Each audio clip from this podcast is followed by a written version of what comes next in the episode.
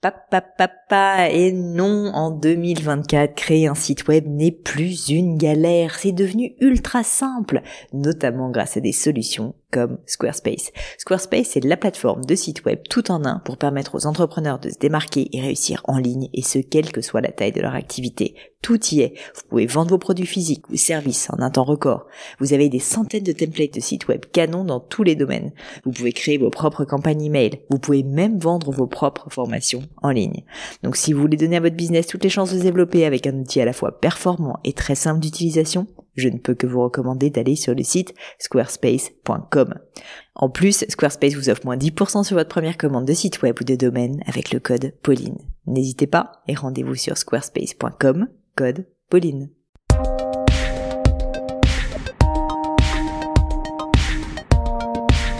Chers amis, bonjour, ici Pauline Léniaud et vous êtes sur Le Gratin. Vous le savez, ce podcast vous fait partir à la découverte de personnalités toutes plus exceptionnelles les unes que les autres, des auteurs, des artistes, des athlètes, des chanteurs, des chercheurs et dans ce cas précis, une entrepreneur. Car aujourd'hui, j'ai le plaisir d'inviter Isolis Coste sur le gratin. Alors pour vous donner quelques éléments avant qu'on commence sur Isolis, après des études dans le monde du marketing, elle crée la célèbre agence de marketing Mille Merci qui s'appelle maintenant Numberly, cotée en bourse depuis 2006. Non content de ce succès, Isolis décide de voir grand et c'est ce qu'on aime bien sûr et quitte la France pour Palo Alto, se lance ensuite dans le développement international de sa société. Mille Merci devient alors, comme je le disais, Numberly, qui emploie aujourd'hui plus de 500 collaborateurs à travers le monde, de Paris en passant par New York, Londres, Dubaï ou Montréal. Je me rappelle, pour tout vous dire, la première fois où on s'est rencontré avec Isolis. Alors, je lui ai pas dit, elle est en face de moi, donc je vais voir sa réaction. Je crée à peine ma propre entreprise Gemio à l'époque, encore naissante, et Isolis, je me rappelle, m'avait profondément impressionnée. Une femme de caractère, une femme qui sait ce qu'elle veut, et a toujours été pour moi une figure forte de l'entrepreneuriat français. C'est pourquoi je suis d'autant plus ravie de l'accueillir aujourd'hui avec moi. Isolis, un grand merci euh, pour ton temps il y a de ça dix ans et bienvenue sur le gratin. Merci infiniment Pauline d'être là et merci pour euh, les échanges qu'on avait eus il y a dix ans. J'ai aussi un, gardé un très bon souvenir. Tu as une espèce d'énergie brute comme ça qui est toujours agréable à rencontrer. C'est vrai que je suis quelqu'un d'assez énergique. Isolis, si ça te va, je voulais commencer euh, par parler euh, de, de, ton enfance, de, de, de la plus jeune, Isolis. Et puis aussi de ce prénom un petit peu fou dont on parlait, euh. Isolis, c'est quand même assez original et il me semble avoir lu en faisant mes recherches sur toi que c'est même tellement original que tes parents ont été à l'origine, si je me trompe pas, de ce nom. Est-ce que tu pourrais nous raconter l'histoire? Mais tout à fait. En fait, donc euh, moi, moi je, suis la dernière, la petite dernière de, trois enfants et euh, mon frère et ma soeur ont des prénoms qui commencent par Y. Ma sœur s'appelle Yolène, mon frère Yvan et donc j'étais troisième. Moi, j'arrive 13 euh, ans après, hein, donc vraiment, euh, et, euh, il manquait hein, de prénoms en Y. voilà, ça devenait compliqué. Et donc, mes parents ont toujours fait beaucoup de théâtre. C'était pas leur vrai métier, mais ils ont toujours fait beaucoup de théâtre. Et dans une des pièces, ma mère s'appelait Iseult et Isolise dans certaines scènes. Et du coup, quand, quand je suis née, ils avaient une liste de prénoms, dont Isolise. Et quand ma sœur, qui avait 15 ans à l'époque, euh, m'a vue, elle a dit, elle a une tête à s'appeler Isolise. Et voilà, donc comment je m'appelle Isolise Alors c'était interdit à l'époque, hein, puisqu'il y avait une liste de prénoms en France. Ça fait une vingtaine d'années que la loi a changé. Et euh, ils ont bravé la loi. Et ils ont bravé la loi, c'est-à-dire que mon, père a dit à l'employé de mairie, moi je suis avéronaise, hein, a dit à l'employé de mairie que c'était breton, donc euh, l'Aveyron s'est incliné devant la Bretagne et, et a accepté mon prénom. Euh, mon prénom à mon état civil. Voilà comment je m'appelle Isolis. C'est drôle cette histoire et c'est marrant parce que du coup on voit que déjà tes parents t'ont donné quelques exemples de, de casser les cadres. Donc c'est intéressant. Justement, est-ce que tu pourrais me parler un petit peu de ton enfance? J'aime toujours cette période parce que je trouve qu'elle évidemment elle nous forme beaucoup. Une question que j'aime bien c'est quelles sont peut-être les valeurs ou les enseignements que tes parents t'ont transmis qui t'ont particulièrement marqué euh, encore aujourd'hui?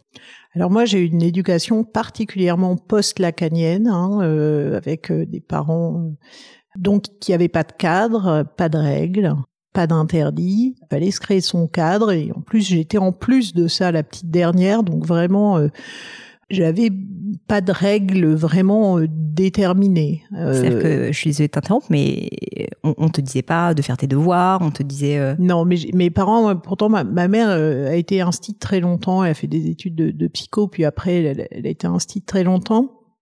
Mes parents n'ont jamais regardé un cahier de, de toute ma scolarité donc une éducation volontairement très post-lacanienne et, euh, et donc avec oui avec une, une liberté un peu euh, peut-être euh, surprenante et il fait voilà la, en tout cas l'obligation de se construire son propre cadre avec un goût du faire dans ma famille. On a, on a toujours fait ensemble, construit des choses, fait des choses. C'est, c'est voilà, c'est un goût de, de, de faire hein, plus qu'un goût euh, peut-être euh, de réfléchir ensemble quelque chose qui me parle beaucoup. Justement, euh, alors tu vas me dire que je t'ai complètement stocké, mais c'est un peu mon métier maintenant.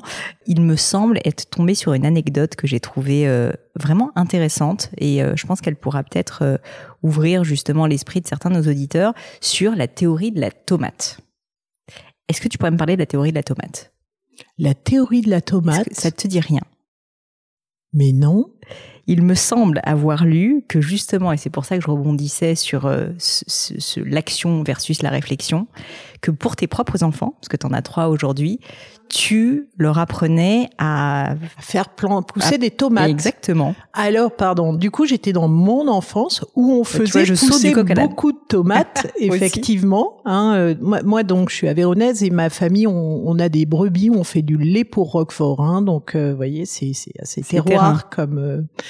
Euh, et, il y a toujours des jardins chez moi et, et, et on, oui, on jardinait, on faisait grandir des choses. On, mon père trouvait qu'il y avait un problème aussi de, il y avait plus de perdreaux en Aveyron et donc on élevait des perdreaux pour les relâcher en fait, hein, des, des perdreaux rouges. C'est assez intéressant. Donc on avait une couveuse, on allait tourner les œufs, on faisait éclore des perdreaux, c'est merveilleux. Hein, ça fait 3 grammes à la naissance, c'est un truc magique.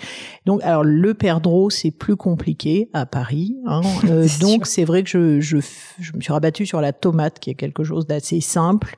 Et euh, ouais, c'est intéressant de, de voir euh, bah, l'impact qu'on a euh, sur les choses et de prendre le temps de les voir grandir. D'ailleurs, si quand on rentre dans la cour en bas, il y en a aussi pas mal de tomates. Du coup, on en fait un peu trop avec mes enfants, donc j'en mets aussi au bureau. Euh, et, euh, et c'est important de de retrouver ce sens du temps aussi. Euh, je trouve que voilà, on a on a besoin de se dire que on a des impacts à plusieurs horizons temporels. Alors les, tomates, en gros, c'est six mois hein, entre le temps de le planter et le temps de le manger et, que ça que ça se termine, que ça meurt, parce qu'à la fin ça meurt, ce qui est aussi fait partie des choses de la vie. Et, euh, et voilà, et, arriver à, à, ressentir, à vivre ces différents impacts, horizons temporels, immédiats, moins immédiats, très long terme. Je trouve que c'est ouais, c'est important écoute, euh, un conseil euh, que peut-être certains vont appliquer, parce que c'est vrai que je trouve qu'on on reste souvent focalisé, tu vois, sur une éducation euh, académique, et au final, ce, ce, genre de valeur toute simple est tellement plus parlant quand on est enfant, de, de voir pousser quelque chose, de le voir grandir. Enfin, ça apprend la valeur justement du temps qui passe. Donc, je te rejoins complètement là-dessus. Pour revenir à toi, ton enfance, tu te rappelles de ce que tu voulais faire quand tu étais petite? Ah, Moi, je voulais être marchande de laine marchande de laine. Ouais. Alors bon, le métier de Numberly est pas très loin du métier de marchande de laine, hein, mais euh, ouais, je sais, ouais, je voulais être marchande de laine parce que à l'époque, ma grand-mère elle recevait des catalogues et dans les catalogues, il y a des très, des catalogues avec des échantillons de laine super bien rangés par couleur. Alors, je, je pense c'est mon goût des bases de données, du rangement, d'un truc, euh, voilà, un peu, un peu, un peu carré, parce qu'au fond, une j'ai une éducation euh, très euh, libre et, et, au final, je, je suis quelqu'un d'assez carré. On est obligé de se construire. Hein, alors moi, j'ai, voilà, c'était ma façon de le faire. Et donc ça, ça ressemble, voilà, une base de données. Hein, c'est des cases dans lesquelles on a des plots de laine qui se ressemblent entre elles, un peu moins entre les autres. Donc, euh, puis dans mon métier, il y a aussi une partie euh, qui est quand même du facing client et du du commercial, mais oui, je, je, voulais ça, je trouvais ça. Alors j'ai jamais tricoté de ma vie, hein, pour le coup, donc je n'ai pas de capacité complètement. Je serais une très mauvaise marchande de laine, mais euh, mais ouais, c'était c'était ce que j'avais envie de faire.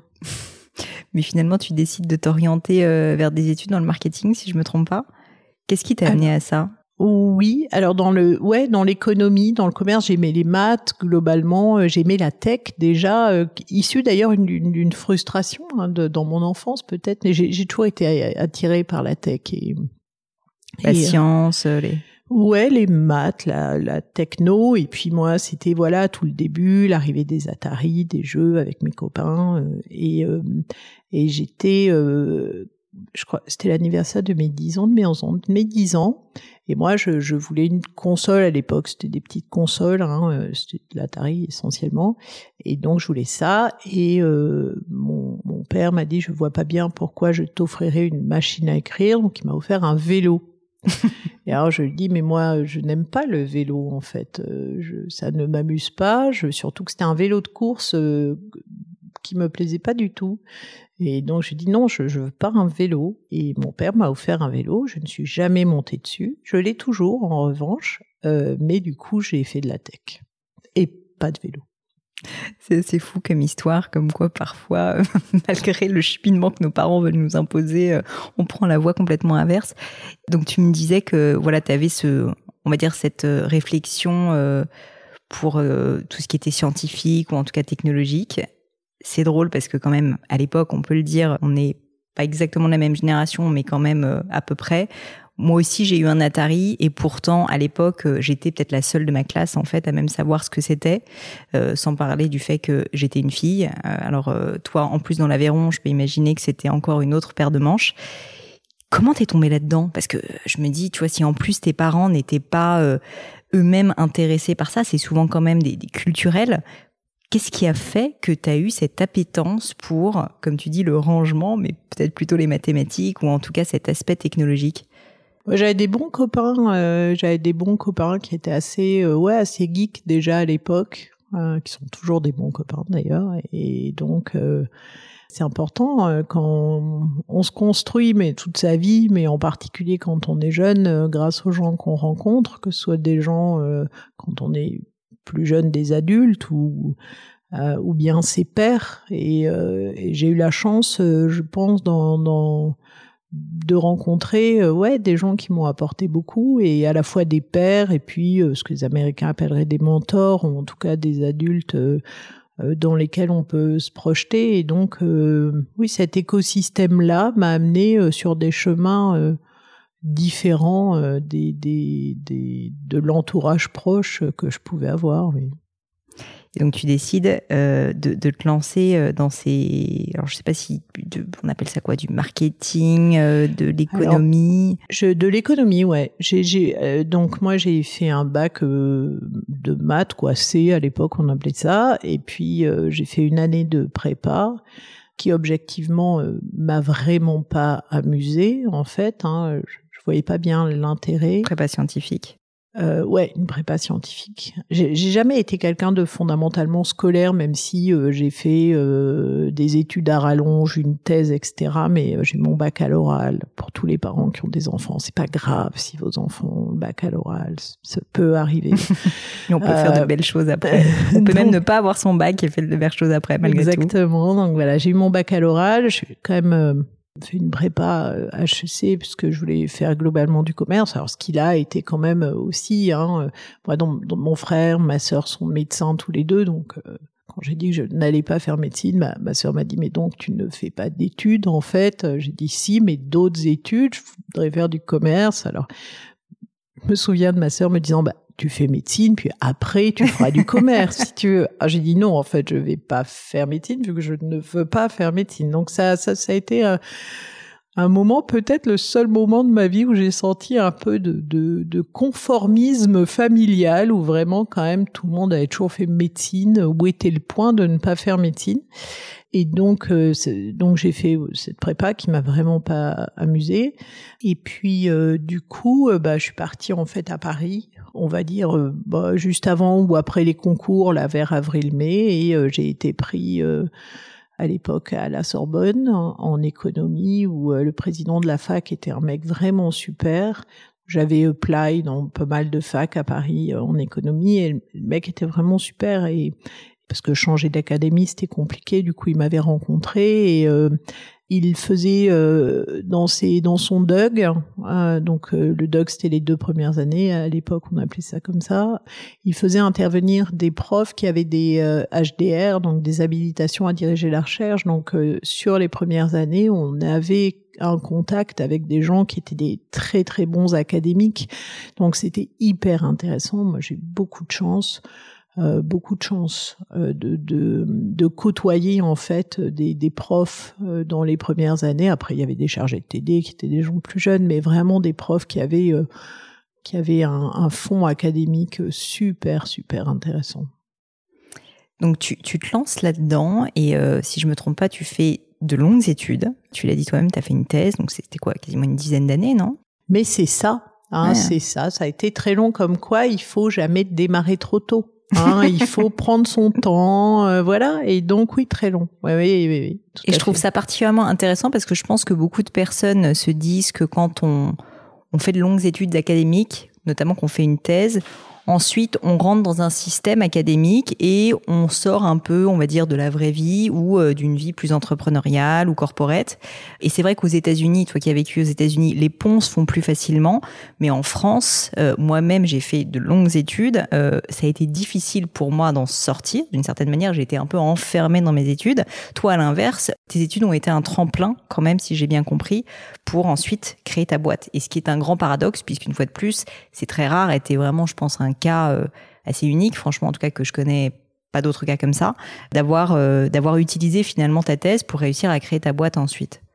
Oui, alors tu as parfaitement raison. En France, c'est pas du tout un parcours classique, alors qu'aux États-Unis ou en Allemagne, c'est des parcours beaucoup plus classiques. On a des mondes très silotés entre le monde académique et le monde réel, hein, comme disent les académiques d'ailleurs. C'est terrible.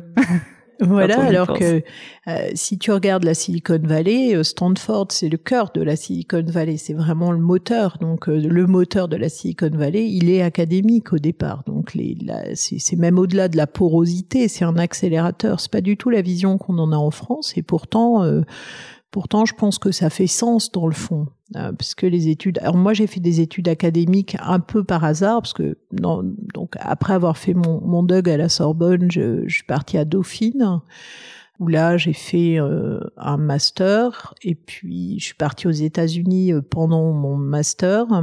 Là, j'ai découvert Internet, et quand je suis rentrée, j'ai quand même vu que ça n'intéressait personne en France, le marketing sur Internet. Hein, on était ben, l'époque en 95 par là. Donc, du coup, je me suis dit, bon, le monde académique étant un monde normalement un peu plus innovant, je vais faire de la recherche. Donc là, bah, j'avais pas fait le bon master, donc j'ai refait un master recherche et une thèse. Euh, mais euh, par hasard, moi, moi, ce qui m'intéressait, c'était la matière en fait. J'ai vraiment rencontré Internet. J'aimais le marketing quantitatif, relationnel.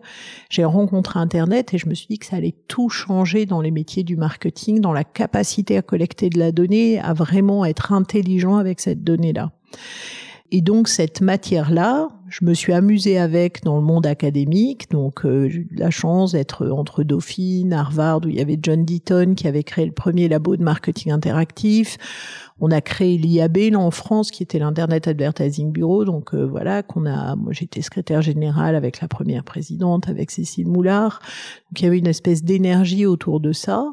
Et le monde académique, effectivement, on a créé des cours aussi hein, en marketing euh, appelait ça digital à l'époque. euh, et donc euh, à, à, Dauphine, à HEC avec Julien Lévy, à l'ESSEC. Euh, et j'ai pu ben, m'amuser avec cette matière euh, dans ce monde-là. Et puis un jour, je me suis amusée avec cette même matière, mais effectivement dans le monde réel. Comment tu as fait le, le, le, le saut? Le saut? Alors déjà, je ne l'ai pas fait seule. Hein. J'aurais pas créé toute seule. Je l'ai fait euh, avec euh, mon associé, qui est toujours mon associé, qui s'appelle Thibaut Munier. On était en fait en master recherche ensemble en DEA. C'était amusant parce que le, premier jour de la rentrée, on, se présentait donc à la suite. Moi, je connaissais pas. Et euh, donc, je me présente, je dis voilà, je m'appelle Lisa je rentre des États-Unis où j'étais en MBA. voilà, et je fais un master recherche parce que je veux faire du digital globalement. Et Et euh, Thibaut était juste derrière moi dans la rangée et a dit bah moi pareil en fait, sauf que euh, moi euh, le digital voilà, mais moi je suis un peu en avance et du coup je, je, perds un peu, je prends, je perds un peu de temps en gros parce que je trouve que je suis un peu jeune pour travailler parce que lui il avait fait le M Lyon et euh, il avait pas mal d'années d'avance et du coup il se disait quand même que euh, il pouvait prendre son temps. Donc il était là, il était en master recherche pour prendre du temps. Il cherchait à s'occuper. voilà, pour pour prendre son temps. Et, euh, et donc on s'est rencontrés, on a fait des choses assez amusantes en DEA. Pendant cette année, on a monté des conférences et puis on a commencé une thèse ensemble où en fait, je lui dois beaucoup parce que euh, à l'époque, il y avait une bourse, donc une ce qu'on appelle une allocation de recherche. Donc, euh, tu es payé par l'État pour faire ta thèse. Il y en avait une, et euh, il était premier. Et ça allait au premier. Il a renoncé à sa thèse parce qu'il a fait une thèse CIFRE chez avec Air France, donc une thèse en entreprise. C'est fabuleux le CIFRE hein, en France. C'est un, un des trucs les plus intelligents qu'on ait, c'est vraiment la capacité pour les entreprises à, à financer des chercheurs, à financer des thésards. Donc lui, et donc il m'a laissé sa thèse, puisque sa, sa bourse, puisque j'étais deuxième. Et donc j'ai pu être payé pour faire ma thèse euh, par euh, par ce moyen-là. Donc euh, donc voilà. Et, et, et ben on a fait des choses ensemble. Et puis un jour moi, j'ai eu cette idée. J'adorais le monde académique, mais c'était compliqué d'avoir des données, donc c'était compliqué de s'amuser avec de la donnée dans le monde académique. Je sentais bien que le monde digital, c'était un monde qui allait très vite. Et finalement, pour avoir de l'impact, euh, il fallait être dedans. Et donc, euh, mon moteur, c'est pas un moteur super sexy pour entreprendre, mais ça a été la peur de regretter j'avais peur de regretter de pas l'avoir fait. Et, donc c'est pas, pas super euh, excitant comme moteur, disons ça comme ça, mais c'était le mien. Et, euh, et je l'en ai parlé à Thibaut qui m'a dit tu me promets, on finit nos thèses. Je dis, mais bien sûr, on finira nos thèses. Bon, ça fait un peu plus de 20 ans, nos thèses ne sont pas terminées. Mais un jour viendra. Mais nous sommes toujours en suspension et je ne désespère pas à la retraite de finir ma thèse parce qu'il ne faut pas laisser les choses inachevées. Mais Vous en parlez vraiment? Bien sûr. Ah, je suis toujours, on est toujours en suspension pour création d'emplois. Très bien. Et, et, je tiens mon statut de suspension pour création d'emplois.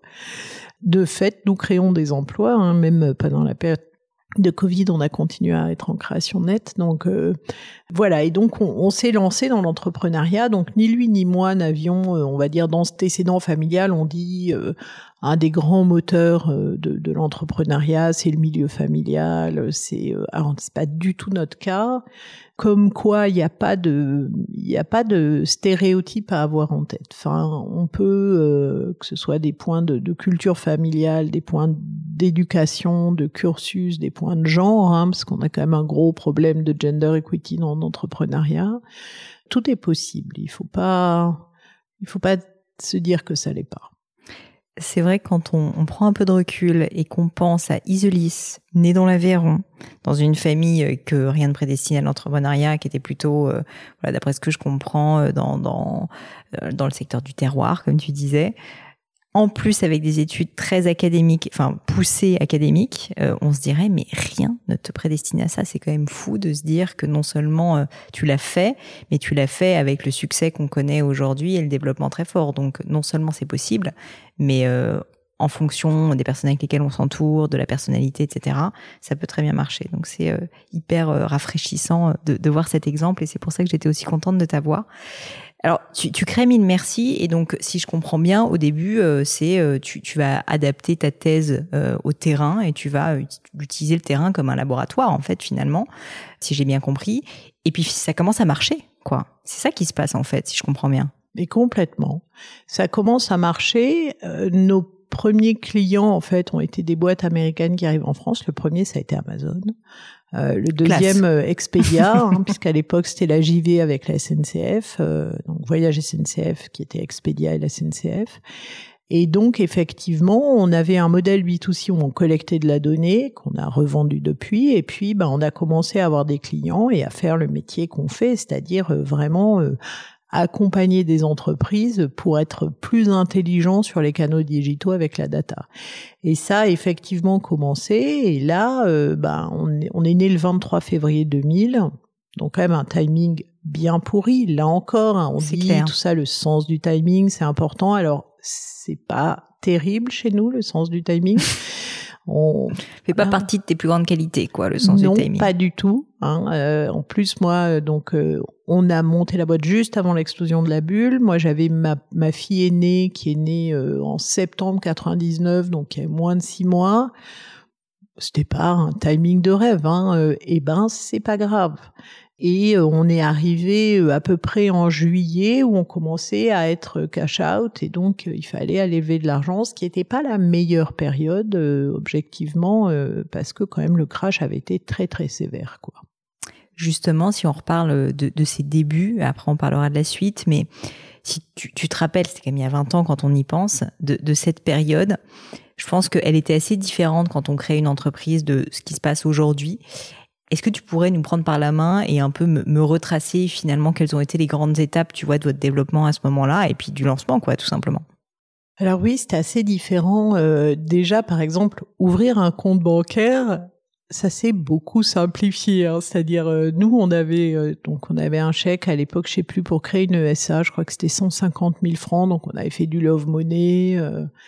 Et euh, on avait un chèque de 150 000 francs que nous n'arrivions pas à déposer parce que nous n'arrivions pas à créer un compte bancaire. Et j'ai des souvenirs de rendez-vous mémorables avec des banquiers où on arrivait quand même avec euh, bah, notre business plan, plus ou moins, parce que on n'a jamais vraiment écrit, euh, mais en tout cas notre, notre feuille d'intention, disons ça comme ça, et où, le, où le mec très gentil au demeurant nous dit ce serait un petit peu comme une boulangerie mais euh, sans boutique et sans vraiment de choses à vendre dedans. Il vous dit, ça. Il nous dit ça. Traduction de ton business. Et alors on lui dit un peu, assez loin quand même, hein, euh, assez loin. Mais euh, bon, peut-être que le comité des, des parce qu'à l'époque ça passait en comité pour ouvrir des comptes. Je pas, voilà. Donc évidemment, on nous a pas ouvert de compte et, et on a fini par euh, un endroit où une femme d'ailleurs nous a ouvert un compte et euh, on est resté fidèle à cette banque depuis. Alors maintenant, on est obligé d'être multibancarisé parce qu'on est coté, mais ça reste notre banque principale euh, et on leur doit finalement d'avoir pu euh, commencer. Et, ensuite, bah, on arrivait, oui, en juillet, on arrivait cash out, donc il fallait lever de l'argent et là, on a eu de la chance, on a euh, il restait quelques VC malgré l'explosion de la bulle. On a fait euh, quelques tours, dont un rendez-vous euh, mémorable où on avait quand même fait bah, une vingtaine de slides pour expliquer notre vision de la donnée, notre métier. Alors à l'époque, hein, Internet c'était vu comme un média, c'était vu comme un magasin, mais c'était pas la vision data, elle n'était pas du tout là. Donc on parlait quand même un brin chinois. Et donc on commence le rendez-vous et puis mon associé au bout de quatre slides, je pense, dit bon, on va y aller. Je dis bon, écoute, tant qu'à faire, on est là, on va finir. En fait, hein, il reste reste qu'un slide. le monsieur est là, il est gentil. On refait deux slides. Il dit non, mais il regarde, il regarde le, monsieur qui est devenu un copain depuis. Il lui dit bah bon, vous investirez pas en vérité. c'est pas, pas du tout dans vos. Le mec dit bah je sais pas, c'est pas une période facile. Puis Bon, c'est vrai que j'ai pas vu tous les slides. Et euh, donc mon associé dit écoutez, on va vous faire gagner du temps, nous aussi on y va. On se retrouve dans l'escalier, je dis mais Thibaut tout de même, enfin euh, on aurait pu finir. Et Thibaut me dit j'ai mis des chaussures neuves, j'ai hyper mal aux pieds. Donc non, on va pas finir, on va y aller. De toute façon, il n'aurait pas investi. Donc on n'a quand même pas eu que des rendez-vous difficiles. Pourtant, c'était un très beau fond. Et on a fini par avoir Marc Simoncini qui avait vendu e-France et qui a investi euh, chez nous euh, par hasard. On l'avait rencontré à une conférence et voilà, il a investi chez nous. Euh, 5 millions de francs euh, à l'époque. À l'époque, c'était dément comme somme en fait, hein, déjà. Ouais, pour un business angel, ouais, bien sûr. Donc, on a une histoire capitalistique un peu particulière puisqu'on a eu un business angel, jamais de private, et on a fait une IPO euh, directement dessus. C'est quand même fou. C'est très particulier pour les personnes qui nous écoutent, qui connaissent pas forcément le monde de l'investissement, mais c'est vrai que un seul business angel, donc une personne qui investit dans l'entreprise sans passer par des fonds et ensuite rentrer en bourse, je suis pas sûre qu'il y ait beaucoup beaucoup d'entreprises qui soient dans ce cas-là euh. Donc, euh, ça a dû ça a dû être intéressant. Et justement. Euh, L'interaction, je peux imaginer, avec euh, Marc Simoncini, elle était très importante parce que quand tu as une personne qui est aussi euh, prévalente quand même au capital, tu es obligé à un moment donné de bah, pas mal collaborer avec lui. Est-ce que au moment où vous avez euh, eu l'opportunité de travailler avec lui, vous vous êtes dit, OK, il va falloir quand même qu'il nous choisisse, mais qu'on le choisisse? Enfin, quel est ton ton regard maintenant avec du recul, pas forcément sur Marc Simoncini, hein, mais sur euh, l'association et sur le fait qu'à un moment donné, euh, bah justement, c'est ton entreprise, c'est toi qui es vraiment les mains dedans, mais tu vas avoir des personnes qui vont collaborer avec toi, qui vont certainement avoir des avis et avec lesquels il va falloir interagir. Bien sûr. Euh, alors, je peux d'ailleurs en avoir un sur Marc parce que c'est quelqu'un de très intéressant euh, dans la façon dont il a investi chez nous. C'était très très intéressant. Il a été super malin et euh, il a eu un accompagnement vraiment de grande qualité. Globalement, je pense que c'était son deuxième investissement et, et euh, bon, enfin, c'est, tout le monde peut calculer. Hein, il est rentré sur une valo à 25 post-monnaie en millions de francs et il est sorti sur une valo à 140 millions d'euros. Donc euh, il a, il a, bien, gagné, sa vie. Hein. Mm. Et, et j'en suis ravie parce que sans lui, on n'aurait pas fait ce chemin. Alors comment il est arrivé euh, dans l'aventure et comment il nous a accompagnés? D'abord, je pense que c'est difficile de moins se ressembler avec Marc. Donc déjà, il a eu le courage d'investir dans une boîte avec des gens qui lui ressemblaient juste pas. Euh, Marc, c'est vraiment pas quelqu'un d'académique, c'est un serial entrepreneur. Euh, on vient pas du même monde, quoi, mais du tout, du tout. En plus, une fille, hein, quand même, donc c'est un garçon, ce qui fait une différence. Mais une fois, euh, je me souviens, on avait fait un, euh, une conférence tous les deux, un mec lui dit mais euh, quand même vous avez investi euh, c'est dans une boîte de c'est une fille alors Marc lui a dit ah je j'avais pas remarqué ouais c'est vous avez raison c'est une fille ouais. Et donc donc il a eu cette intelligence là de de faire confiance à des gens qui lui ressemblaient pas. Puis nous avec Thibaut on n'avait quand même jamais travaillé de notre vie enfin dans une vraie boîte. C'est-à-dire, euh, moi, j'ai jamais travaillé dans une autre boîte que la mienne. J'ai été chercheur, j'ai été ancien prof, mais j'ai jamais bossé euh, dans une boîte, quoi. Et Thibaut, il faisait sa thèse chez Air France, qui est quand même un, un peu particulier, on va dire. Comme euh, donc, donc, ouais, on avait quand même, on cochait pas beaucoup de cases classiques. et puis, quand il a investi chez nous, il nous a dit bon j'ai hésité, je me disais que j'allais m'acheter un bateau, et puis finalement, euh, je me dis que vous pouvez pas faire pire qu'un bateau. Et donc, pas faux. ce qui est pas faux, hein, voilà. Et donc, euh, il nous a quand même énormément désinhibé, il nous a donné beaucoup, beaucoup de liberté, et il nous a suivis avec cette liberté-là, et avec, euh, je pense qu'on avait un, un, côté bons élèves, hein, et que justement, il avait envie d'aller libérer un peu d'énergie autour de ça. Et euh, je me souviens d'un conseil d'administration, je sais pas en quelle année, peut-être 2008 ou ah oui, ben oui, dans la crise de 2008, parce qu'après on non, avant, pardon donc c'était avant l'intro, peut-être 2004 ou je sais plus, où il nous a dit, euh, il nous a dit, je, parce qu'on fait beaucoup de R&D chez nous, hein, et on continue. Moi, j'investis 10% de mon chiffre d'affaires en R&D, donc je fais plus de recherche que j'en faisais quand je faisais vraiment de la recherche euh, académique. Hein. C'est de la recherche académique, c'est, mais, euh, mais, mais en étant à l'extérieur, on a beaucoup de chiffres. Et donc, euh, je me souviens de Marc nous disant, je n'avais pas compris que j'investissais dans une université et donc, euh, on lui dit, ouais, mais c'est important, si on veut construire quelque chose de solide, si on veut apporter de la valeur, il faut vraiment qu'on investisse. Et il nous a, ouais, il nous a toujours fait confiance, en fait. Il nous a toujours fait confiance, il nous a toujours euh, challengé, mais ça, ça a été extrêmement euh, bienveillant. Et bien sûr, euh, Pauline, tu le disais, s'associer, alors déjà s'associer avec un partenaire et puis s'associer avec des investisseurs. Euh, je pense qu'il faut être certain d'être aligné et aligné sur l'horizon temporel aussi. Parce que à la fois dans les décisions stratégiques et dans l'horizon temporel que vous avez ou dans la capacité à être élastique avec cet horizon temporel, c'est extrêmement important parce que sinon la Silicon Valley là-dessus est très intéressante, il y a, il y a une complète euh, un complet écart entre le temps des investisseurs qui est en gros un temps à 4 ou 5 ans et le temps des fondateurs qui est un temps qui est beaucoup plus long.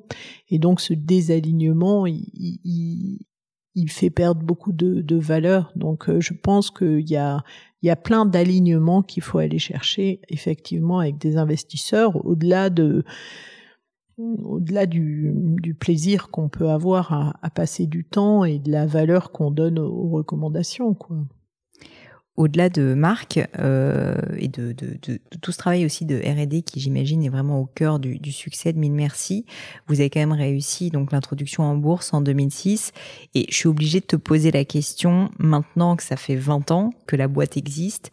Pour toi finalement, qu'est-ce que vous avez fait mieux que les autres? Qu'est-ce qui explique que à un moment donné vous êtes complètement sorti du lot et que en marketing, marketing digital, tu vas me dire c'est pas le bon mot, mais comment le dire simplement, tu vois, vous avez réussi à émerger, en tout cas en France, et maintenant on va le voir après à l'international, d'une manière que peu d'entreprises en France ont réussi à faire Je pense que les, facteurs, c'est euh, la capacité à se réinventer. Euh, on parle de pivot. Euh, nous, on a, on a pivoté des petits, des, des, petits de, de degrés en permanence. c'est la, le fait que on a toujours stické à notre vision qui était de dire bah, le, le digital et la data dans le digital changent la façon dont on fait du marketing et nous on va être les meilleurs pour accompagner les clients, pour être pertinents pour les consommateurs. Donc vraiment cette recherche de la pertinence. Et ensuite, ben le, fait d'avoir euh, des collaborateurs qui ont su grandir avec la boîte et qui ont une obsession de la qualité de l'exécution parce que à la fin de la journée ce que voient les consommateurs c'est ce qu'on exécute c'est pas la strat. Donc c'est vraiment la capacité à think and do at the same time. Et c'est ce mélange là et cette envie là et le fait de sticker à ça un peu contre parfois vents et marées, enfin en tout cas d'avoir la liberté de le faire. Donc quand même au cœur de la réussite, il y a la liberté et cette liberté, c'est euh, plein de choses, mais c'est entre autres son actionnariat, bien sûr, euh, et la capacité décisionnelle que donne son actionnariat. Et après, c'est l'envie et c'est euh, aussi un peu de patience. Hein. Mon, mon, associé dit toujours euh, ce qui compte, c'est le plaisir qu'on prend dans le chemin. Euh, moi, je suis quelqu'un de plus impatient que ça. C'est pas ma nature. Et il a raison en fait. C'est c'est si on si on se dit qu'on va être heureux que quand on atteint un certain but, la probabilité qu'on soit heureux est très très faible en fait. Et donc ce, cette espèce de plaisir au chemin et d'emmener les gens sur ce chemin-là, voilà, c'est ouais, c'est ça fait partie de de ce qui nous a permis euh, de grandir. Et puis des gens, euh, enfin la première personne qui nous a rejoint, qui est Julien Chaillot, euh, est, est quelqu'un d'extraordinaire. Il est toujours là, et il y a encore plein de gens qui sont arrivés, Dorothée, Alexis, plein d'autres, qui sont arrivés il y a, il y a presque 20 ans.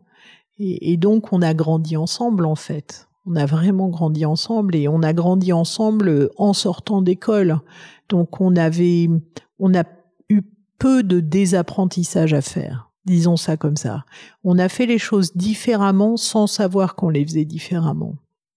On a fait les choses en, en, les faisant comme on avait envie de les faire et sans avoir à désapprendre. Euh, la théorie des organisations, on l'avait lu dans les livres, mais on l'a jamais vécu dans la vraie vie. Et donc, euh, donc oui, on a pu être euh, différent. On a, euh, je pense, on a eu cette liberté-là. En fait, on a eu beaucoup de liberté. Tu parlais de, de micro-pivots et je trouve ça intéressant parce que souvent euh, les, les, les, jeunes qui se lancent se disent, ou les jeunes ou les plus âgés qui se lancent se disent, bon bah il faut que j'ai ma vision euh, et ensuite euh, je trace ma route et, et, elle ne changera pas quoi d'une certaine manière. Et tu vois le côté persévérance de l'entrepreneur souvent est associé justement au fait qu'il faut pas changer de vision. Alors il y a la vision et puis il y a le fait qu'il y a la réalité qui fait que pour arriver à la vision, il faut pivoter certains éléments du business. Est-ce que tu aurais un exemple qui te vient en tête de, de certains pivots que vous ayez fait, d'autant plus que dans un domaine comme le marketing digital, je peux imaginer que les choses ont énormément évolué dans les 20 dernières années. Bah, c'est clair, hein, l'environnement tech a été incroyablement évolutif. Bah, nous, quand on s'est lancé, le canal relationnel majoritaire, c'était l'email. Hmm. qui reste un canal important, mais qui reste un canal parmi d'autres. Donc, euh, on a déjà pivoté sur les canaux qu'on était capable d'adresser, et notamment un gros pivot qui était, il y a maintenant neuf ans, de racheter un trading desk pour pivoter sur le canal euh, display, en fait, des bannières, donc qui était pour des gens comme nous qui viennent du CRM, on va appeler ça classiquement, même si euh, c'est un peu galvaudé en France, mais disons du marketing relationnel, donc plutôt de la fidélisation, le monde des médias, c'était un autre monde. Et donc ça, ça a été un pivot euh, très important dans notre perception de notre métier. Maintenant, le cœur de la vision, il est resté vraiment solide. Et donc c'est bien cette différence qu'il faut faire entre le cœur d'une vision et, ensuite la capacité de s'adapter à la fois aux, évolutions de son environnement et euh, euh, avec pragmatisme. Hein. C'est pour ça que la stratégie, c'est un mot dont je me méfie beaucoup parce que euh, évidemment il faut projeter, évidemment il faut avoir de la vision, mais il faut surtout pas que ça soit au, détriment du pragmatisme et de la flexibilité et du plaisir de faire. Et, donc c'est bien allier les deux qui est, important et, euh, et, pas les opposer. Euh, et ça c'est ouais c'est je pense une marque de fabrique des gens de chez nous. J'aimerais parler un peu d'international. Donc, vous avez fait le choix quand même assez tôt, finalement, j'ai l'impression, de, de, partir à l'international, ce qui est quand même assez peu commun pour des boîtes françaises, et surtout ce qui est rarement un succès. Quelle a été, alors j'utilise le mot stratégie, désolé, mais, quelle a été votre stratégie justement pour cette nouvelle étape? Comment est-ce que vous y êtes pris concrètement? Euh, bah alors on a on, on, a fait un peu de test and learn euh, et euh, de un peu de fast fail comme diraient les, les Californiens. Donc euh, on a commencé, on a testé euh, sur l'Espagne avec un modèle classique. On a pris quelqu'un là-bas pour aller développer un bureau et on a on a fail assez fast en 18 mois. Je dirais on s'est dit non c'est pas bon. Donc après. Et, et, désolé, désolé, mais pourquoi ça marchait pas? Qu'est-ce qui parce que euh, je pense qu'ils connaissaient pas euh, assez intimement nos métiers et, donc euh, on n'arrivait pas à scaler en fait. On, est en train de réinventer quelque chose alors que ce qu'il fallait c'est vraiment aller chercher du scale sur les métiers sur sur les métiers corps du groupe. Donc ensuite, on a commencé à lancer des bureaux avec des gens qui avaient travaillé chez nous, donc en les mélangeant avec des gens qui connaissaient le marché. Et là, on a commencé à ouvrir des marchés en endogène, puisque on a fait des rachats, mais jamais à l'international, parce que c'est rare, hein. intégrer euh, intégrer une boîte, c'est déjà coton, mais alors intégrer une boîte à l'international, là, c'est méga coton. Ouais, mais euh, je disais c'est rare parce que je trouve que dans le milieu de la pub, alors ce qui n'est pas votre cas au final, mais du coup on a l'impression que c'est un univers commun, tu vois, avec le marketing. Très souvent, les agences font de la croissance externe euh, en achetant plein de boîtes finalement et du coup en devenant beaucoup plus gros comme ça. Et vous, ce que je trouve hyper intéressant, c'est justement que vous ne faites pas ça. Vous, vous créez de manière endogène, comme tu le dis. Tout à fait. Beaucoup plus de boulot. Tout à fait. Mm, oui, c'est c'est plus lent, mais je pense que c'est plus solide. Et euh, c'est intéressant ce que tu dis. Enfin, si tu regardes le funnel, hein, parce que nous, euh, le, le, CRM, on est dans le bas du, du tunnel, dans du funnel de conversion, on est après l'achat et le média c'est plutôt en haut du funnel de conversion. Et nous on remonte hein, dans ce funnel-là puisque depuis euh, presque dix ans on, fait de plus en plus de, de displays, mais avec les savoir-faire hein, qui viennent du CRM, donc la donnée comme levier principal. Donc euh, dans ce monde-là, effectivement, euh, tu as, complètement raison, c'est un, monde qui a beaucoup travaillé euh, en faisant de la croissance externe, en acquisition, mais c'est un monde où il y avait beaucoup moins de technologie, c'était un monde du commerce, hein, beaucoup. Et, nous, dans nos métiers, le socle technologique est extrêmement important. Donc, du coup, je pense que la croissance endogène est plus durable et apporte plus de d'expertise et de qualité aux clients. Donc on a euh, on a lancé comme ça les bureaux euh, Londres bien sûr c'est Dorothée. J'ai beaucoup de, de, bureaux sont dirigés par des femmes hein. je sais pas si on aura l'occasion d'en parler mais le, le, gender equity c'est vraiment un truc euh, super important pour pour moi et, et globalement pour tous les gens chez Numberly.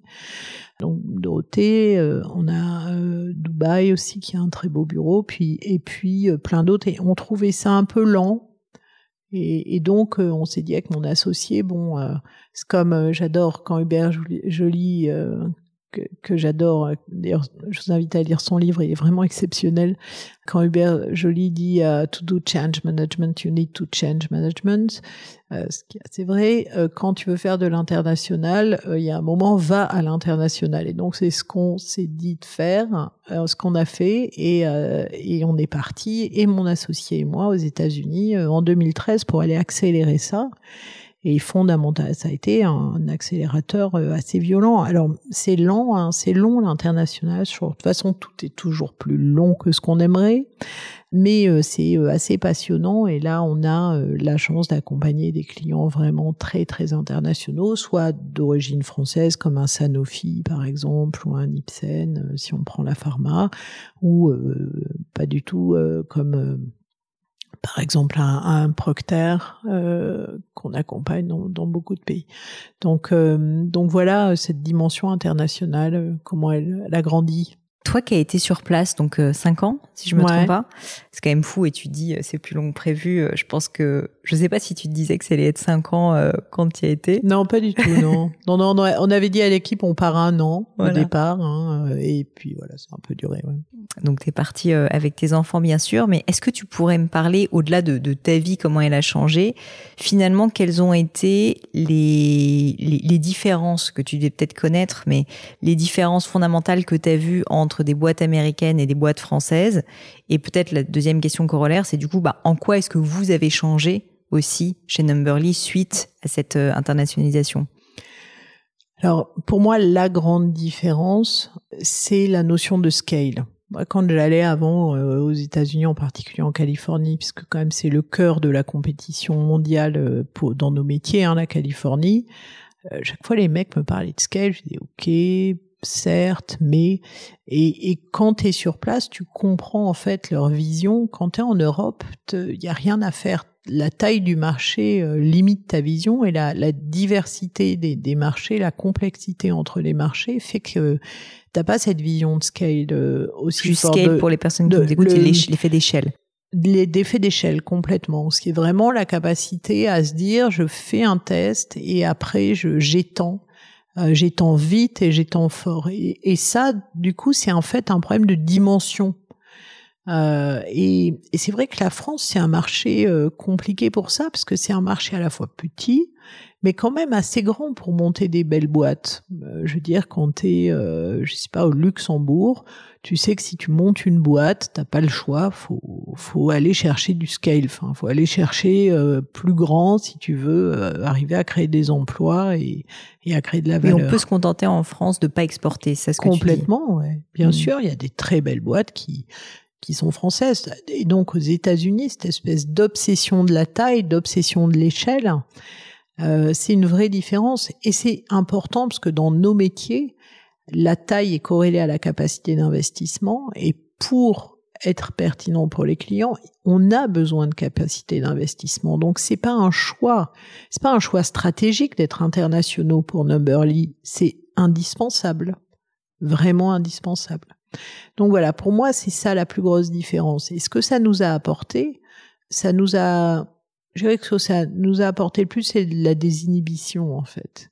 Et c'était très désinhibant cette période. D'abord, c'était désinhibant parce que on s'est rendu compte qu'on était au niveau et que euh, il y a beaucoup de talents en France et en Europe sur les sujets euh, du marketing digital. Globalement, on est bon en maths, on est bon en tech et on comprend bien les leviers du marketing. Donc, beaucoup de désinhibition. On, on, on est au niveau. Quand on se bat, on est au niveau. C'est drôle que tu dis ça, je suis désolée de t'avoir interrompu, mais euh, je, je réfléchissais quand on parlait à quel point il y a un complexe français, mais pas que, par rapport aux États-Unis, qui est vécu comme le Graal, comme euh, là où en fait tout se fait. Et au final, euh, les Américains eux-mêmes nous disent que les meilleurs ingénieurs sont très souvent français d'ailleurs. Hmm, complètement. Complètement. Et donc ça, c'était ouais, c'était très désinhibant pour nous, mais pour les équipes aussi. Se dire, ok, bah quand on est, quand on compite vraiment euh, au cœur de la compétition mondiale, on est au niveau, on sort du résultat, On est choisi et, donc il n'y a pas de raison. Euh, faut pas, faut pas se bloquer les. On parle de plafond de verre à titre individuel. Je pense qu'une organisation peut aussi se mettre des plafonds de verre. Et tu as parfaitement raison, Pauline. Je pense qu'en Europe, on s'en met pas mal. Cette envie aussi, euh, moi, ça m'a apporté cette envie de bah, de défendre l'Europe quand même dans, dans, dans ce monde digital où on voit qu'on a un gros bloc américain, un gros bloc chinois et l'Europe a peu de place. Euh, L'Europe, elle doit trouver sa place dans l'open internet, elle doit exister dans le digital. Donc euh, c'est voilà, ça m'a, ça, ça, je pense, ça nous a envie de donner envie de de ce combat, de se battre, de de pas être naïf et et c'est à notre génération euh, d'aller chercher ça. C'est à notre génération d'exister sur le digital et et de pas se dire que la, la bataille est perdue parce que parce que la création d'emplois elle se fera dans ces secteurs et on doit être là et on doit être bon. Donc oui ça ça nous a ouais moi ça m'a donné l'envie de me battre. T'estimes que l'entreprise elle a changé du coup euh, dans certains aspects on va dire plus fonctionnels suite à ce, ce ton expérience personnelle aux États-Unis? Je je pense je pense qu'elle a changé en termes de gouvernance déjà, hein, parce que quand tu as deux fondateurs avec 9 heures de décalage, euh, euh, c'est quand même particulier hein, comme mode de fonctionnement. Hein, c'est un peu, euh, c'est un peu rock'n'roll quand même, objectivement. Euh, donc la gouvernance. Vous étiez préparé pour le Covid, quoi. On était super préparé pour le Covid. Donc ouais, c'est c'est ça a eu un gros impact sur le monde de mode de gouvernance et puis il y a rien à faire. Hein, la, la place que tu laisses aux gens, même physiquement en fait, hein, tu laisses de la place ou pas. Et, et on dit sortir de sa zone de confort, etc. Là, on est sorti de notre zone de confort, mais on est aussi sorti euh, de la zone de confort des autres et quelque part, on leur a permis de prendre cet espace, on l'a libéré cet espace. Des fondateurs, ça prend beaucoup de place prendre la place parce que c'est comme ça parce que euh, parce que tu connais intimement euh, chaque euh, chaque détail et donc bah c'est quand t'es à l'autre bout du monde avec 9 heures de décalage horaire il y a rien à faire t'es pas là quoi physiquement. Donc ça c'était assez intéressant. Je pense que oui ça ça a beaucoup changé la la gouvernance et et aussi le ouais le, ça a libéré beaucoup d'énergie je passe complètement du coq à l'âne, mais euh, tu m'as plusieurs fois évoqué le fait que euh, la parité est un sujet hyper important pour toi dans le milieu de l'entreprise. On en avait déjà discuté il y a dix ans. Qu'est-ce qui, euh, qu'est-ce qui te choque profondément, qui fait que tu as envie de t'investir autant sur des sujets, des sujets importants comme celui-ci? Moi, ce qui me choque, c'est euh, l'absence de d'égalité de chance. Il n'y a pas de raison qu'il y ait une différence dans la dans la possibilité, dans la chance que quelqu'un peut avoir euh, pour faire quelque chose dont il a envie euh, en fonction de son sexe. Donc c'est bien. Moi, c'est ça qui me choque. Et j'ai envie que mes filles, j'ai deux filles et un garçon, j'ai envie que mes filles aient les mêmes chances de faire ce qui les amuse que leurs frères et peut-être que ce qui les amusera, c'est, euh, je sais pas, de faire du sport ou euh, de faire de l'art ou j'en sais rien. Mais en tout cas, j'aimerais qu'elles aient les mêmes chances. Et donc, c'est bien ça qui me pose question. Et, aussi, c'est un facteur pour moi, euh, au-delà de, l'aspect moral, c'est c'est un facteur de performance la diversité, vraiment. Alors c'est pénible hein, la diversité, c'est pénible parce que euh, bah parce que on est avec des gens qui réfléchissent différemment et c'est vrai euh, dans la diversité de genre, c'est vrai aussi dans la diversité de background, hein, des gens qui ont fait des études plutôt tech, des gens qui ont fait des études marketing, statistiques, des gens qui n'ont pas fait d'études, ils vont avoir des raisonnements différents et donc c'est plus fatigant quelque part. Mais c'est bien là qu'on va chercher de la perf. Si vous prenez dix personnes qui ont exactement le même parcours et que vous les mettez dans une pièce, même s'ils sont ultra brillants, la décision sera moins bonne que si vous mettez dix personnes différentes. Par contre, ça aura certainement été plus débattu, moins consensuel, donc pour certaines personnes moins agréable. Et pourtant, c'est important de frotter, de pouvoir se frotter. Donc, il y a une vraie différence aussi entre le fait de, juste la tolérance et l'acceptation. Hein. C'est très différent de tolérer la différence que de l'accepter. Or, l'equity, elle vient dans l'acceptation de cette différence. Donc, euh, donc c'est un sujet, euh, c'est un sujet important et c'est un sujet, je pense. Moi, honnêtement, quand j'ai commencé, je pensais que c'était plier le combat. Je pensais que ma mère et la génération de ma mère avaient fait le job. Et je pense qu'on était nombreux à penser ça. Et en fait, quand on arrive dans le monde réel, euh, ouais, il y a une partie du job qui a été fait et bien fait. D'ailleurs, je, je, les en vraiment, je les en remercie. Mais il reste un gros morceau du chemin, un gros morceau du chemin. Quand tu regardes les statistiques euh, sur euh, l'entrepreneuriat, sur les femmes dirigeantes, sur euh, les salaires, enfin, il y a un problème. Objectivement, statistiquement, numériquement, il y a un problème. Donc euh, c'est à notre génération de se battre et d'aller finir ce combat-là. Et euh, moi j'ai la chance de pouvoir avoir un impact au niveau de mon groupe. Voilà, on a un Gender Equity Index à 97 sur 100. Euh, on a été la première boîte française à avoir le label WeConnect, qui est vraiment un label super intéressant américain. Et on se bat dans notre groupe et aussi à l'extérieur pour essayer d'avoir le plus d'impact possible, ouais. Et pour toi, finalement, le rêve à ce niveau-là, ça serait quoi? Ça serait euh, un peu ce que décrivait euh, Marc euh, quand il disait Mais moi, j'avais même pas remarqué que c'était une femme. C'est-à-dire qu'en fait, la différence, elle soit là parce que biologiquement, elle est là, mais qu'en fait, elle ne soit plus, elle n'ait plus aucun impact sur une prise de décision. Ça serait quoi finalement, tu vois, le, le succès?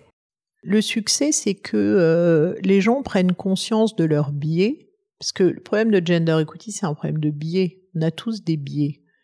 Et donc, il faut prendre conscience de ces biais. Ensuite, tu choisis en ton âme et conscience.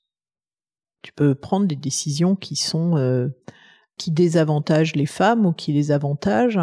De fait, beaucoup de décisions sont prises en désavantageant les femmes parce qu'elles sont faites. Elles sont prises avec des biais qui sont pas du tout, du tout compris par les gens qui prennent ces décisions, y compris des femmes d'ailleurs. Hein. Les femmes sont malheureusement autant biaisées que les hommes. Donc, on a vraiment besoin que les gens comprennent leurs biais et du coup en tiennent compte dans leur processus décisionnel. C'est pour moi c'est ça la réussite. Et, ça, ça arrive, ça apporte quelque chose ben de où tout le monde a sa chance. la chance d'exprimer ses talents en fait, parce que c'est bien ça qui compte. C'est bien d'être capable d'exprimer ses talents et d'exprimer les talents qu'on a envie d'exprimer au moment où on en a envie. Euh, voilà, on peut aussi changer de carrière, on peut euh, être dans le business et puis après, euh, je sais que cette hétérogénéité, cette diversité dans dans le gratin, tu tu tu la mets beaucoup en valeur et je trouve que elle peut être aussi dans la vie d'une personne au fil du temps. Donc il n'y a pas de voilà, il y a, a pas de, de programmation génétique. Donc c'est ouais, c'est pour ça, je pense qu'il faut qu'on arrive à se battre. Écoute, euh, Isoli, je te remercie pour ton temps. Pour terminer, euh, j'ai un petit jeu que j'aime bien. C'est euh, ce que j'appelle le crible du gratin. C'est des questions euh, qui sont des questions récurrentes, un peu plus perso, tu vas voir. La première, c'est est-ce que tu as vécu à un moment dans ta vie, dans ta carrière, un grand échec qui a été un peu ton grand échec formateur? Ça peut être si tu as une erreur importante, si c'est pas un échec, mais disons un moment qui a été un moment difficile et douloureux pour toi, et surtout les enseignements que tu en as tirés. Oh bah moi j'en ai eu pas mal hein, euh, d'échecs. Euh. Alors j'ai une mémoire qui sélectionne plutôt les moments joyeux, mais euh, ouais bah déjà j'ai jamais eu de concours hein. en France où l'obsession c'est de faire prépa et d'avoir un concours. Alors moi j'ai mon baccalauréat et j'ai jamais eu de concours. J'ai réussi une deuxième fois pourtant. Hein, après mon Doug, quand tu rentrais à Dauphine, j'avais repassé les concours et je ne les ai toujours pas eus. Donc euh, ouais, qu'est-ce que j'en ai appris? Bah j'en ai appris que j'étais pas forcément. Euh... Ouais, je pense que je suis pas quelqu'un du sérail. Et j'ai appris aussi que c'était possible d'exister et d'exprimer ses talents en n'étant pas du sérail, en n'étant pas. Alors là, je vais parler de Paris, je vais pas parler du monde, mais en n'étant pas parisien, en n'ayant pas fait une grande école, euh, c'est possible. On peut quand même exprimer ses talents en étant une fille en plus, hein, quand même. Une fois, il y a, y a un mec qui m'a dit ah quand même pour une fille qui a pas fait X, t'es pas si con. Je dis mais tu Mais tu entends ce que tu Il dis devait être X celui-là. Mais, euh, mais tu entends ce que tu viens de dire en fait? Il n'y a pas, il a pas deux mots au moins qui te choquent? Je dis, eh, c'était assez étonnant. Donc euh, c'est voilà, c'est ça. J'ai, j'ai appris de ça, même si c'est sûr que sur le moment ça ne m'a pas fait plaisir. Oui.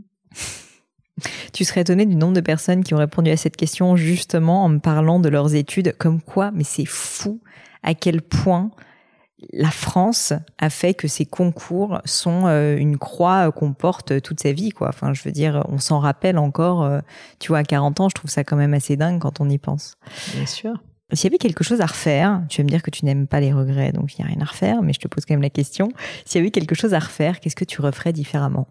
Je partirais plutôt aux US. Ouais. Je partirais 5-6 ans avant. Ah ouais. Mm. Alors que la boîte, euh, alors que la boîte, bon, était déjà, était déjà cotée en bourse, tu me diras à ce moment-là, Ouais. donc elle était déjà bien solide. Ouais. Qu'est-ce que ces 20 dernières années, du coup les 20 dernières années de Numberly, t'ont appris de plus important? S'il y avait une chose, question un peu difficile, mais s'il y avait une chose que tu devais retenir, ça serait quoi? Niveau pro ou perso hein Que le l'impact qui sur la durée euh, est le plus rewarding, c'est de créer de l'emploi. Hmm. Et vous en avez créé beaucoup, donc euh, j'imagine que, que tu, dois, tu dois te lever le matin euh, souvent quand même. Enfin, parce qu'à les moments difficiles, tu peux quand même te dire ça euh, pour compenser. Une maxime ou des mots de sagesse que tu pourrais partager avec nous, si tu as, tu vois, une citation qui te plaît particulièrement, quelque chose comme ça? On fait des planches avec les arbres qui poussent droit. On fait des planches avec les arbres qui poussent droit. Alors, qu'est-ce que ça veut dire? Bah, ça veut dire que pour faire des choses euh, de qualité, des jolies choses, c'est pas obligé d'avoir un parcours et un tracé rectiligne comme on essaye de nous l'expliquer en France, comme tu le disais très justement. Euh, c'est ouais, c'est avec les arbres qui poussent pas droit qu'on fait les plus jolies marqueteries, qu'on fait les plus jolies choses. Hmm. Une question pas facile, je te préviens, mais je l'aime bien. Est-ce qu'il y a une croyance, quelque chose que tu, tu, tu penses, qui est en fait plutôt controversé par le grand public, par le bon sens commun, dirons-nous Je suis quelqu'un de plutôt orthogonal, je pense. Alors peut-être qu'il y en... Ah oui, je suis particulièrement contre la notion de d'équilibre vie personnelle, vie professionnelle. Alors raconte-moi je ça. trouve que c'est honteux. En plus, c'est un truc, une pression qu'on met en particulier femmes, sur les femmes. C'est honteux. Ça, c'est l'équilibre. On est on- euh, l'équilibre, ça n'existe pas dans la nature. Hein. Tu étais à l'équilibre quand tu es mort. Donc, euh, expliquer aux gens qui seront heureux si ils arrivent à trouver un truc qui n'existe pas, mais une espèce de plénitude où toutes les composantes de leur vie, euh, je sais pas, euh, donc sa vie perso, sa vie pro, euh, du sport, je sais pas, faire du crochet peut-être, est parfaitement harmonieux, équilibré à un moment T. C'est juste inepte, inepte. Et, et donc le bonheur est dans le déséquilibre, l'équilibre et les envies changent. Et il faut pas, si tu passes 50% de ton énergie à te demander si tu es dans le bon équilibre, vie professionnelle, vie personnelle, mais tu, tu peux pas exercer tes talents. Enfin, c'est pas possible, en Bah, fait. surtout avec une pression morale aussi euh, assez forte, notamment comme tu le disais sur les femmes, de devoir passer un certain nombre d'heures avec ses enfants, etc. C'est ça. C'est ça. Donc, ouais, ça, ça me, ça, ça, ça, ça m'ulcère, en fait. Et toi, du coup, tu considères que il n'y a pas eu d'équilibre, mais mais ta vie, tu l'as tu l'as gérée en fait en fonction de tes envies du moment. Ça a changé. Que- Est-ce que tu avais une réflexion à ce sujet Comment ou c'était Ouais. plus porté par euh, Moi, j'ai fait plein de trucs mal, hein, pas bien, et j'accepte. De toute façon, euh, tu peux pas avoir 20 sur 20 tout le temps. Hein. La vie, c'est pas un gros bulletin scolaire. Hein. Donc ouais, j'ai fait plein de trucs pas bien. euh, j'ai fait plein de trucs que j'aurais pu faire mieux. euh, j'ai été très très peu aux réunions parents-professeurs de mes enfants. Et d'ailleurs, c'est peut-être mieux comme ça. que J'ai jamais eu un relationnel facile avec les enseignants, donc euh, en même temps, peut-être c'est mieux pour eux finalement et leur avenir. Mais ouais, il y a plein de trucs que j'ai pas fait et, alors quoi. Et, et c'est pas grave. Ils feront autrement si on parle de mes enfants et moi je ferai autrement demain et et de toute façon euh, c'est quoi être parfait? Enfin je dirais est-ce qu'être parfait c'est se conformer à ce que les autres attendent de vous? Est-ce qu'être parfait c'est atteindre ses objectifs euh, objectif par objectif euh, jour par jour millimètre par millimètre? C'est quoi? Donc ouais rater des trucs accepter qu'on en rate et puis essayer de faire au mieux quoi quand même bah écoute, je te remercie parce que je pense que ça va, ça va aussi déculpabiliser pas mal de personnes d'entendre ce genre de discours euh, qui se mettent pas mal la pression justement sur ce sujet. Donc, euh, je suis bien contente de t'avoir posé cette question. Et ma dernière, est-ce qu'il y a un livre ou des livres ou un objet culturel au sens large, si jamais euh, t'es pas très livre, mais je pense que si, qui t'a particulièrement marqué et que tu pourrais nous recommander ah ouais, ah, il y en a plein. Je suis très très livre, euh, mais quand même, je dirais John Reel. Hein. Euh, John Reel John Reel. D'accord. Euh, J-O-R-N euh, avec une barre là sur le haut. C'est un gars du Nord. R-I-E-L. Il en a fait plein. La Vierge froide et autres racontars, c'est exceptionnel. C'est de la, c'est des, c'est de la, c'est des thrillers, c'est de vraiment pas, du, pas tout. du tout. Alors vraiment alors, pas. Je pas du ah tout. non, moi je suis, alors je suis hyper peureuse. Je suis incapable de lire ou de regarder un... pas imaginé, ah non vois. mais ah non mais c'est pas possible. Je suis incapable. Donc euh, si de mes enfants se foutent de ma gueule euh... bref. Euh, donc euh, ouais c'est magnifique. Ou c'est quel euh, l'enfant qui voulait devenir un être humain. C'est que des histoires qui se passent sur la banquise. Alors je ne suis jamais allée sur la banquise mais c'est une écriture c'est tout petit livre. C'est une écriture incroyablement ciselée incroyablement évocatrice. C'est absolument euh, magnifique et il raconte des histoires en fait, mais avec euh, ouais beaucoup d'élégance. Écoute, euh, tu me donnes envie. Banquise pour cet été, ça me paraît être un très bon programme. Isolie, je te remercie pour ton temps. Je te remercie de m'avoir accueilli ici chez Numberly. Euh, Est-ce qu'il y a un dernier mot que tu voudrais ajouter, peut-être aussi où te retrouver si jamais on veut, alors évidemment euh, peut-être devenir client, en tout cas se renseigner sur Numberly, aller sur le site, et puis peut-être pour te suivre directement, il y a aussi un moyen de le faire ou? Ouais, moi j'ai du, c'est LinkedIn, plein d'endroits, euh, du LinkedIn notamment, ouais, où euh, ouais, on essaye de produire du contenu. Moi j'adore euh, produire du contenu entre le monde académique et euh, et euh, le monde réel. Donc, euh, pour les gens qui aiment le marketing, euh, on fait des trucs assez marrants en termes de contenu ouais, académique ou sur des notions un peu, je sais pas, par exemple, là, on a fait un podcast sur le nudge. C'est quoi le nudge et comment, c'est quoi le fondement académique? Hmm. C'est assez marrant. Si ça vous amuse, ouais, c'est rigolo. Et comment notre- s'appelle le podcast Du coup, je le connais pas encore. Ah, ça s'appelle Marketing Reboot. Et ben marketing reboot, je mettrai ça dans les notes aussi.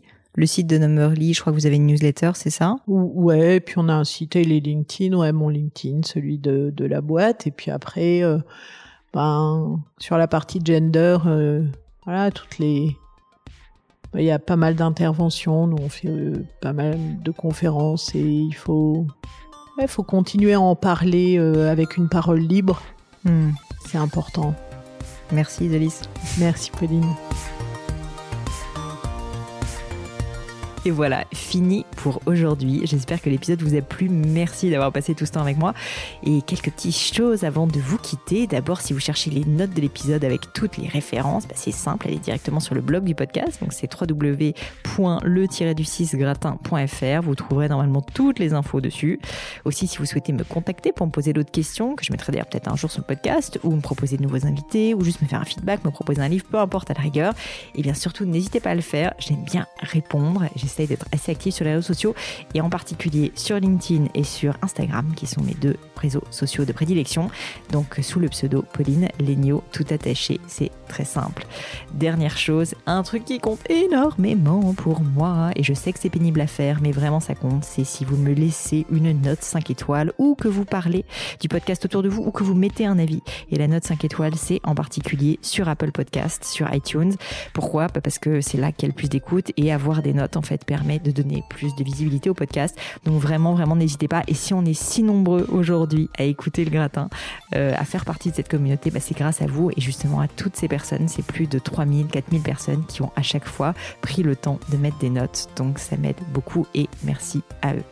Comme à chaque fois, vraiment un grand, grand merci de m'avoir écouté jusqu'ici. J'espère que l'épisode vous a plu et je vous dis à très bientôt.